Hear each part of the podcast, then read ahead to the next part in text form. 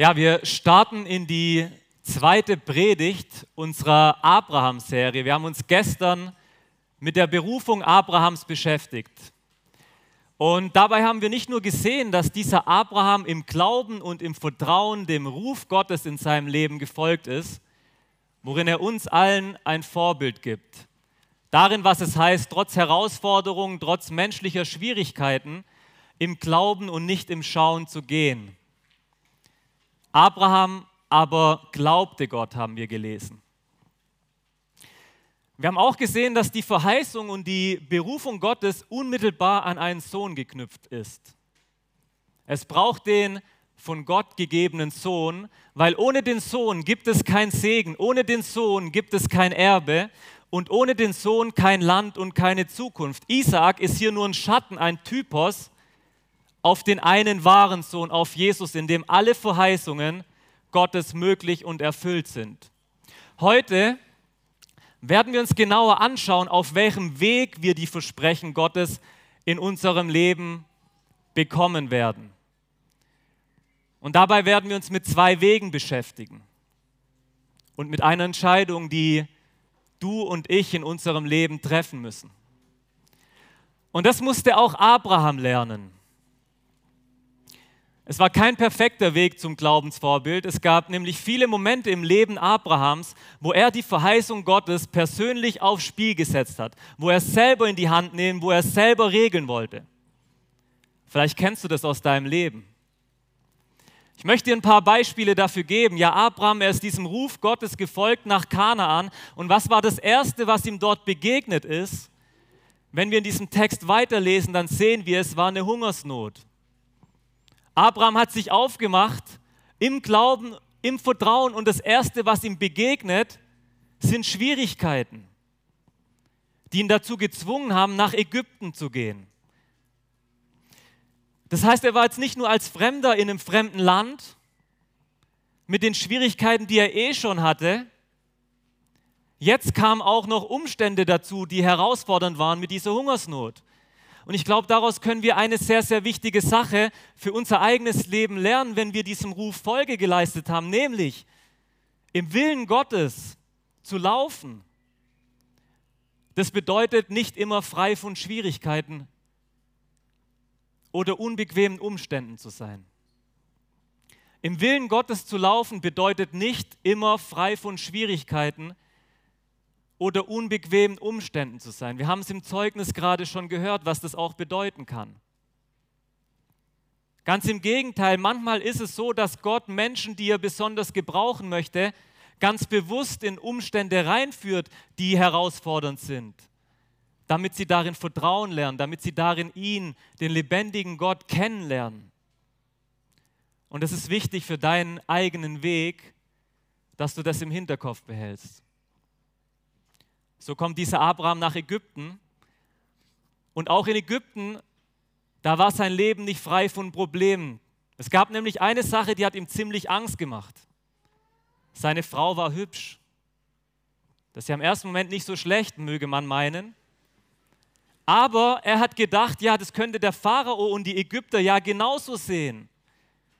Und dadurch ihn in Gefahr bringen, ihn umbringen, damit sie diese Sarah zur Frau nehmen können. Und aus dieser Angst heraus dachte er mit einer kleinen Halblüge, ja, dass Sarah seine Schwester ist, geschützt zu sein, anstatt dem Versprechen Gottes in seinem Leben zu vertrauen. Und weißt du was, dieser Abraham, der setzte an diesem Punkt die Verheißung Gottes aufs Spiel.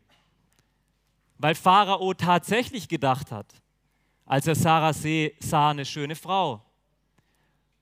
Und da er gedacht hat, dass sie frei ist, dass sie keinen Mann hat, wollte er sie sich zur Frau nehmen. Und das war das Problem an der ganzen Sache, weil hätte Gott hier nicht eingegriffen, dann wäre es das an diesem Punkt ge bereits gewesen mit der Verheißung Gottes.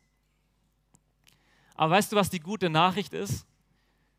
Und es ist mir beim Leben Abrahams immer wieder bewusst geworden. Die gute Nachricht ist, Gott sorgt dafür, dass sein Plan und dass sein Versprechen geschieht. Gott sorgt dafür, dass sein Plan und sein Versprechen geschieht. Und es gibt mir unglaubliche Hoffnung für mein eigenes Leben, weil wie oft sind wir genauso unterwegs? Dass wir gewillt sind, eigene Wege zu gehen, dass wir gewillt sind, selber unser Leben in die Hand zu nehmen, Situationen selber zu lösen, vielleicht manchmal sogar durch kleine Notlügen, anstatt dass wir Gott vertrauen. Und es führt dazu, dass wir Kompromisse eingehen, weil wir denken, okay, was denken die an der Schule? Was denken meine Freunde, wenn ich so lebe und mich so verhalte? Und weißt du was? Ziemlich oft bringt uns das in gewaltige Schwierigkeiten. Das sehen wir hier bei Abraham. Aber wie gut ist es, dass unser Gott ein gnädiger Gott ist, weil ohne Gottes Gnade und sein liebevolles Eingreifen in unserem Leben wäre das oftmals eine ziemlich armselige Angelegenheit. Das merke ich bei mir persönlich immer wieder. Wie gut, dass dieser Gott fähig ist, seine Kinder zu bewahren, zu beschützen und aus den Herausforderungen und Bedrängnissen, die das Leben immer wieder so mit sich bringt, zu retten und sie sicher ans Ziel zu führen. Aber weißt du was? Gott tut das auf seine Weise. Und das müssen wir lernen. Das muss der Abraham lernen. Ich frage mal in die Runde, wem von euch fällt es manchmal schwer, auf Sachen, die du dir besonders wünschst, zu warten? Okay, herzlichen Glückwunsch an die anderen. Aber ich kenne das aus meinem Leben sehr gut. Ja, ich habe ja das Projekt Fußball mit Vision gegründet. Und am Anfang, da gab es da so eine Homepage, die musste erneuert werden. Und bei uns bei SAS, ja, da war es halt so, dass die Position für, diese, für diesen Job, so IT und Öffentlichkeitsarbeit, nicht so gut besetzt war zum damaligen Zeitpunkt. Und deshalb hat es für mich bedeutet, warten. Ich hatte Gottes Ruf gehört, ich hatte Feuer im Herzen für diese Aufgabe, aber das Schlimme war, es passierte einfach nichts. Was habe ich gemacht? Ich habe gedacht, ah, muss man es mal wieder selber in die Hand nehmen, oder? Ich habe ja nie irgendwas mit Computer und Homepages zu tun gehabt in meinem Leben, aber ich habe gedacht, alles muss man selber machen. Ich mache es jetzt einfach auf eigene Faust. Da habe ich mich rangesetzt an die Homepage und weißt du, was das Ergebnis war? Es war Chaos. Es war wirklich Chaos und es hat mich weitere vier Monate gekostet, bis ich jemand gefunden habe, der die Probleme, die ich verursacht habe, wieder beseitigen konnte. Und da habe ich gemerkt, Ungeduld ist oftmals ein Problem in unserem Leben.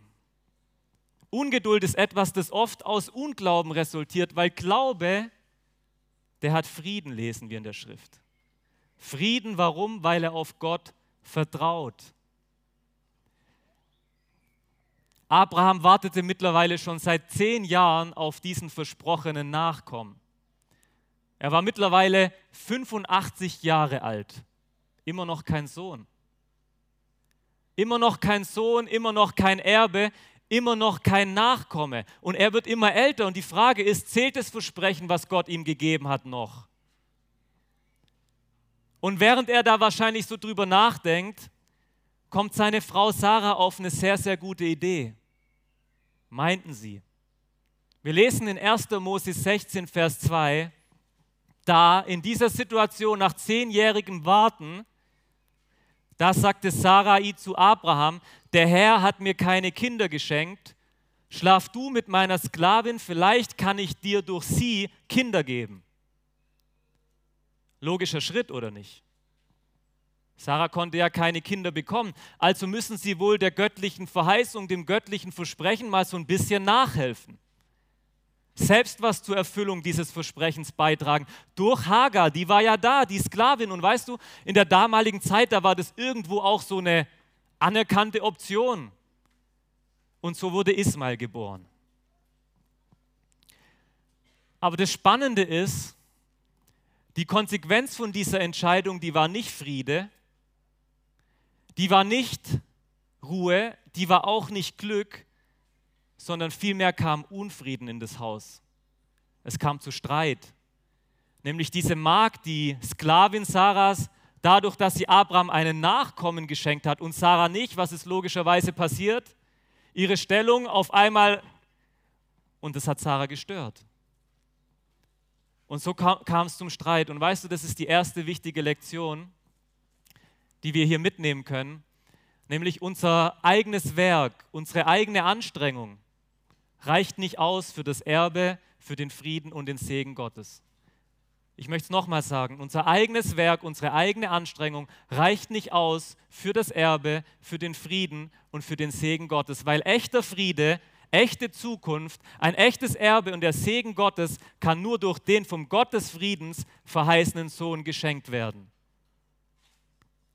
Echter Friede, echte Zukunft, ein Erbe und Segen Gottes kann nur durch den vom Gott des Friedens verheißenen Sohn geschenkt werden.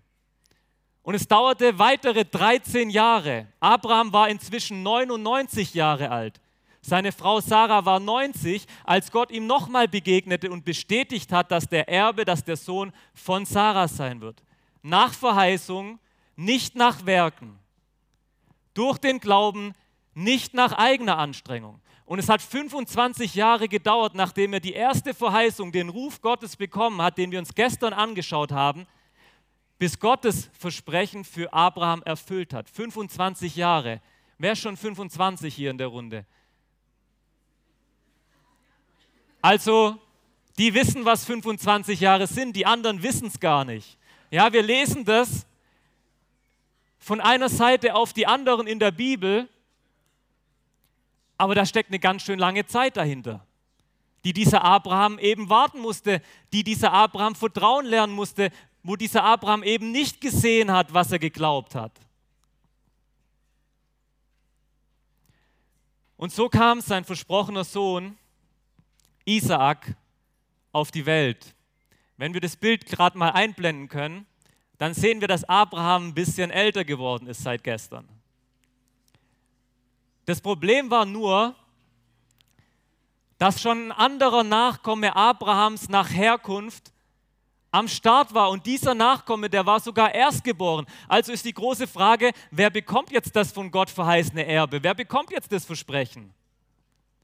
Und da möchten wir einsteigen in eine Geschichte in 1. Mose 21, die uns vor Augen malt, was da in diesem Hause Abrahams so abgegangen ist.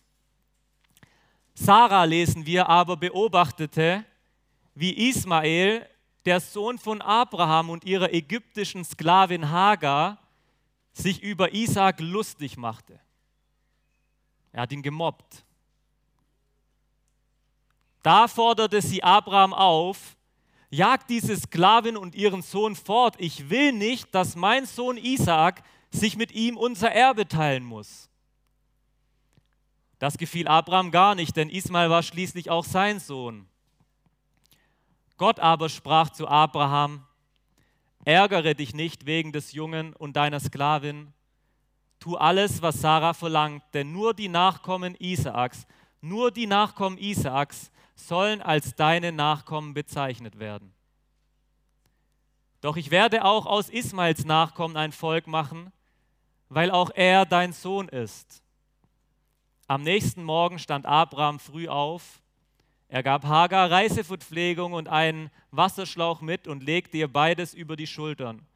Dann schickte er sie fort, zusammen mit ihrem Sohn. Hagar ging weg und irrte in der Wüste von Beersheba umher. Das war die Situation. Unfrieden im Haus.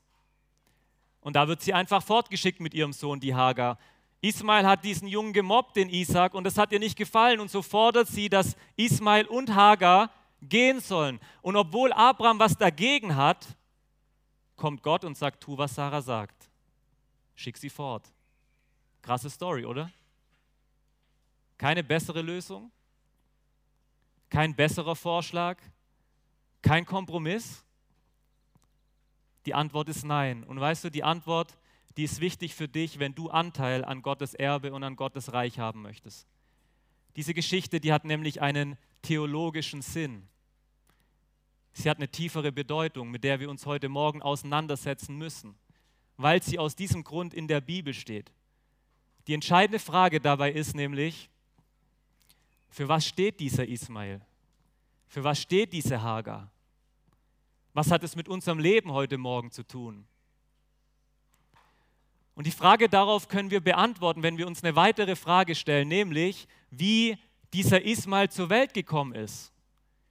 Wir haben es gesehen, oder? Durch das eigene Zutun, auf natürliche Weise, nach den eigenen Bemühungen, nach dem eigenen Werk. Wie die Bibel immer so schön sagt mit diesem alten Begriff, nach dem Fleisch. Kann man durch eigene Werke bei Gott Annahme finden? Kann man durch eigene Werke die Verheißung erben? Kann man durch eigenes Bemühen Rettung vor Gott finden? Es ist unmöglich. Das ist nicht der Weg zum Segen, das ist nicht der Weg zum Erbe Gottes. Und die Bibel macht uns hier deutlich, dass diese Geschichte von Isaac und von Ismael, dass sie einen bildlichen Sinn hat. Das heißt eine bildliche Bedeutung, nämlich Abraham, der hatte zwei Söhne, haben wir gesehen. Eine nach dem Fleisch und der andere nach Verheißung. Das kannst du in Galater 4 nachlesen, wenn es dich genauer interessiert. Und dann lesen wir dort, dass Hagar und Ismael, dass sie für den Berg Sinai stehen. Was ist der Berg Sinai? Das ist der Ort, wo Mose das Gesetz empfangen hat. Der Bund der Werke, der in die Knechtschaft führt. Warum Knechtschaft? weil niemand durch eigenes Bemühen oder durch eigenes Werk den Maßstab erfüllen kann, den er vor Gott haben sollte. Und weißt du warum? Weil das Gesetz Gottes, das Mose am Sinaiberg empfangen hat, sagt, wer diese Dinge tut, wer diese Dinge tut, der ist es, der leben wird. Also Vater und Mutter ehren, nicht lügen, du kennst die Gebote. Nicht stehlen, nicht begehren, Gottes Name nicht falsch verwenden oder missbrauchen. Tu das und du wirst leben. Super, haben wir immer alle gemacht, oder? Oder vielleicht eher doch nicht.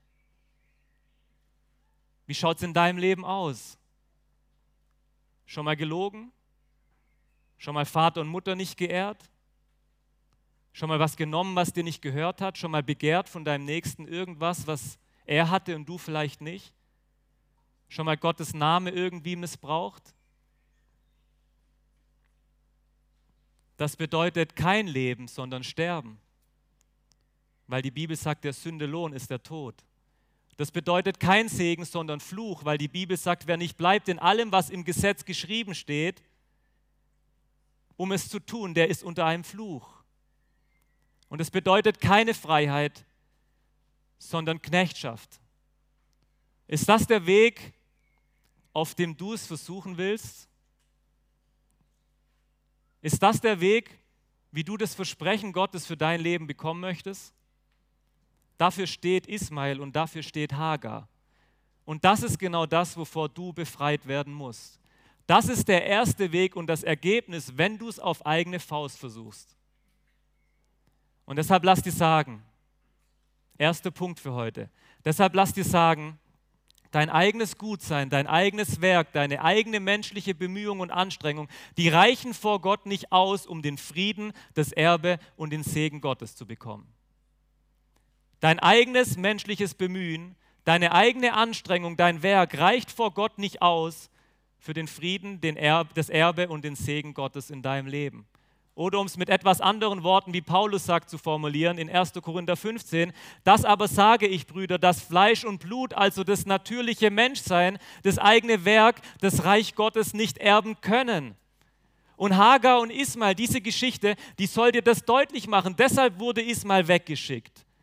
Weil es auf diesem Weg kein Erbe gibt und weil es auf diesem Weg auch kein Segen gibt. Und das zählt auch für dein und für mein Leben. Wie ist dann der Weg des Segens? Wie bekomme ich Anteil an dem Segen Gottes?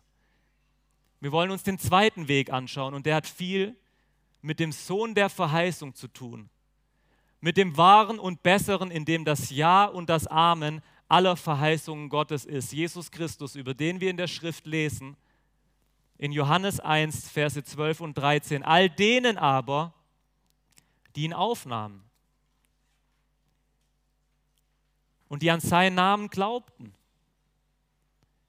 Denen gab er das Recht für was? Kinder Gottes, Erben zu werden. Wie wurden sie das? Sie wurden das weder durch ihre Abstammung noch durch menschliches Bemühen oder Absicht, sondern dieses neue Leben, es kommt von Gott. Das ist es, was du brauchst. Das ist es, wie du den Segen Gottes bekommen kannst. Nämlich indem es dir von Gott geschenkt wird, indem du Jesus Christus in deinem Leben aufnimmst. Und da sind wir genauso in der Abhängigkeit Gott gegenüber, wie Abraham und Sarah es waren. Wir können es nicht aus eigener Kraft, wir können es nicht selbst schaffen, denn Johannes 6, Vers 6, da sagt Jesus, der Geist ist es, der lebendig macht. Das Fleisch, das nützt gar nichts. Der Geist ist es, der lebendig macht. Dieses Leben kommt von Gott. Nicht durch menschliches Bemühen, nicht durch eigene Anstrengung, sondern von Gott. Durch Glauben. Vom Heiligen Geist. Nach Verheißung. Das bringt mich zum zweiten Punkt heute Morgen. Der Segen und der Friede und das Erbe Gottes ist ein Geschenk Gottes aus Gnade durch Glauben nach seiner Verheißung. Der Segen und der Friede und das Erbe Gottes ist ein Geschenk Gottes aus Gnade durch Glauben nach Verheißung. Und weißt du, wenn das in deinem Leben geschieht, wenn du Jesus aufgenommen hast, dann beschreibt Paulus das im Galaterbrief folgendermaßen. Er sagt, wenn ihr aber Christus angehört, wenn du dein Vertrauen auf ihn gesetzt hast, wenn du ihm angehörst, so seid ihr was? Abrahams Nachkommenschaft und nach der Verheißung Erben. Wenn du zu Jesus gehörst, wenn du an ihn glaubst, dann wirst du leben, dann wirst du mit ihm gesegnet sein. Dann hast du Anteil an dem Erbe, das Gott ihm versprochen hat und an allem, was ihm gehört. Dann bist du ein Kind der Verheißung, so wie Isaak. Und genau das ist mein Wunsch für dich. So sehr, dass falls du das in deinem Leben noch nicht erfahren hast, dass du es heute hier erfahren darfst. Und dass du anfängst, dein Vertrauen auf diesen Jesus zu setzen, durch den der Segen, den Gott Abraham versprochen hat, zugänglich wird für dein persönliches Leben. Weil das der Weg des Segens Gottes ist und hier müssen wir eine Entscheidung treffen, auf welchem Weg wir unser Leben gehen wollen. Die Wege haben wir gesehen und wozu sie führen, haben wir auch gesehen. Und deshalb wünsche ich es dir so arg, ich wünsche es dir so von Herzen, dass du den zweiten, den besseren Weg wählst. Im Vertrauen auf den lebendigen Gott, der dir Anteil geben möchte an allem, was ihm gehört in Christus. Das möge man fassen können. Und wenn du dieses neue Leben von Gott schon empfangen hast, wenn du mit Jesus unterwegs bist, wenn du das schon geschmeckt hast in deinem Leben, dann hoffe ich, dass das dich wieder neu mit Dankbarkeit und Freude füllt, weil du siehst, wovor Jesus dich gerettet und befreit hat. Vom Tod, vom Fluch, von der Knechtschaft, die in Konsequenz deiner Werke war die Konsequenz deines eigenen Bemühens war, die nie genug sein konnte.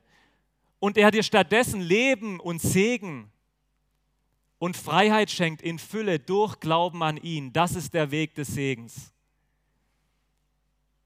Das ist der Weg, der zum Ziel führt.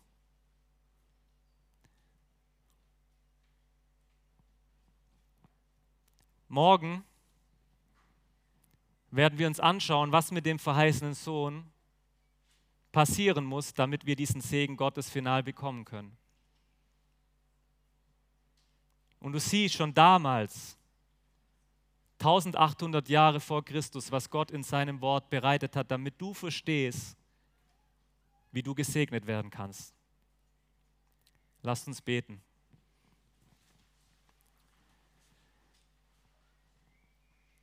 Vater, hier sind wir vor dir und wir staunen über deine Größe. Wir staunen darüber, wie du alles über die Jahrhunderte, über die Jahrtausende hinweg vorbereitet hast, um uns zu zeigen, was der Weg des Segens ist. Und ich bete so sehr, dass wir von Abraham lernen dürfen. Dass wir merken, der eigene Weg, das eigene Bemühen, das reicht nicht aus aber dass du ein Gott bist, der Leben schenkt und der es vollbracht hat für uns. Und der vertrauenswürdig ist, so wie du bei Abraham vertrauenswürdig warst, auch in unserem Leben.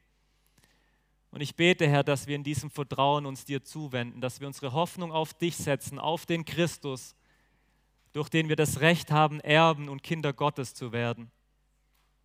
Wirke das in unseren Herzen. Stärke unser Vertrauen im Blick auf dich. Und geh du mit uns in diesen Tag und auch in die restliche Zeit, die wir hier gemeinsam haben.